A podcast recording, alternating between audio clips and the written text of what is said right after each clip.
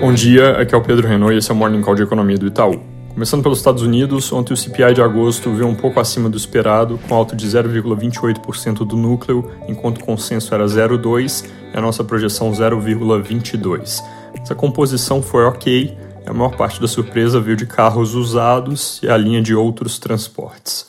A parte de serviços como um todo subiu basicamente por causa de passagem aérea, mas as medidas de núcleo um pouco mais restritas que o Fed tem acompanhado bastante vieram em linha. Na nossa leitura, essa surpresa de ontem não significa mudança de tendência, a gente enxerga o núcleo de volta no ritmo de 0,2% ao mês nos dados de setembro.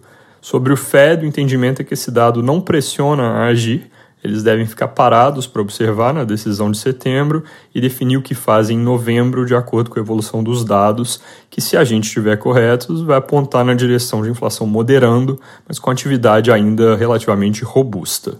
Um sinal dessa atividade robusta deve sair daqui a pouco, inclusive, com vendas no varejo de agosto mostrando resiliência sem devolver a alta forte do mês anterior. Nossa projeção de expansão de 0,2% mês contra mês, consenso de mercado 0,1%. Também é importante ficar hoje de olho em divulgação de inflação ao produtor e pedidos de seguro-desemprego.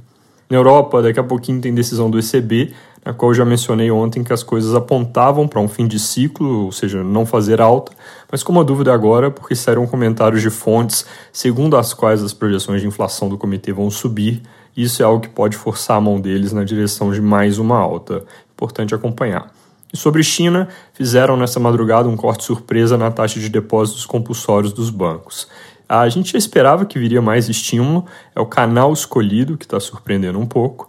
A reação de mercado a isso pode ser positiva por causa da sinalização, mas o impacto em si dessa medida não é nada muito grande.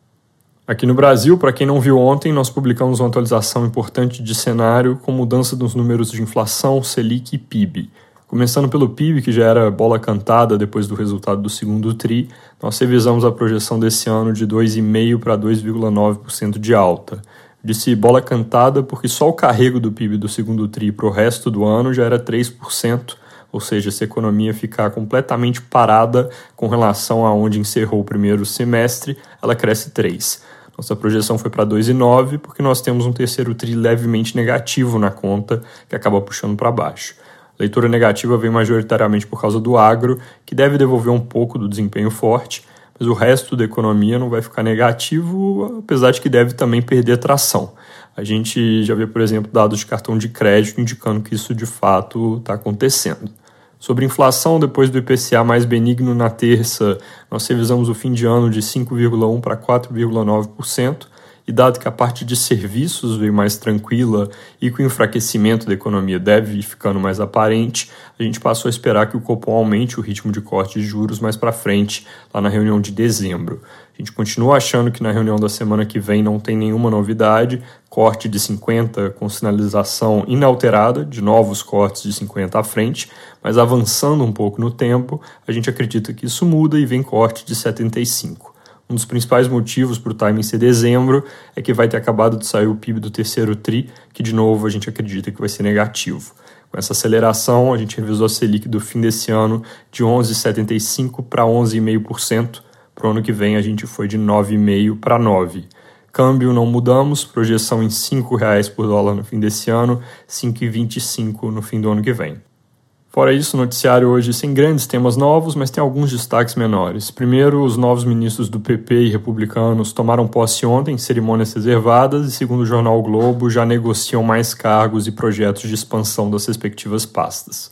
Parlamentares desses partidos que fazem oposição ao governo demonstram insatisfação, dizem que as nomeações não vão afetar a maneira como votam, enquanto partidos de esquerda mantêm rejeição forte ao novo ministro do esporte, o André Fufuca. Na divisão das receitas vindas da nova tributação de apostas, o Estadão traz que o Centrão conseguiu puxar para cima a maior parte dos recursos. É interessante que, segundo a reportagem, aquela questão de reduzir a alíquota de 18% para 12% acabou sendo deixada de lado, porque no final o consenso foi a favor de uma carga maior para aumentar o tamanho do bolo a ser repartido. Mudando de assunto, o Estadão reporta que o presidente Lula deu aval para que o governo siga em frente com a proposta de permitir o FGTS é, ser usado por quem tiver optado pelo saque aniversário quando for demitido sem justa causa. E ainda sobre Brasília, saiu o relatório do deputado Zeca Dirceu sobre o projeto de lei que compensa estados pelas perdas de arrecadação com corte de ICMS do ano passado. Tinha nesse projeto uma brecha que poderia permitir que estados aumentem impostos sobre combustíveis, mas ela deixa de existir nessa nova versão. Para fechar, hoje às 9 a receita do setor de serviço de julho deve vir de lado na nossa projeção, com alta de 0,5% mês contra mês no consenso de mercado, números que significam ano contra ano, expansão de 2,7% e 3,5% respectivamente. É isso por hoje, bom dia!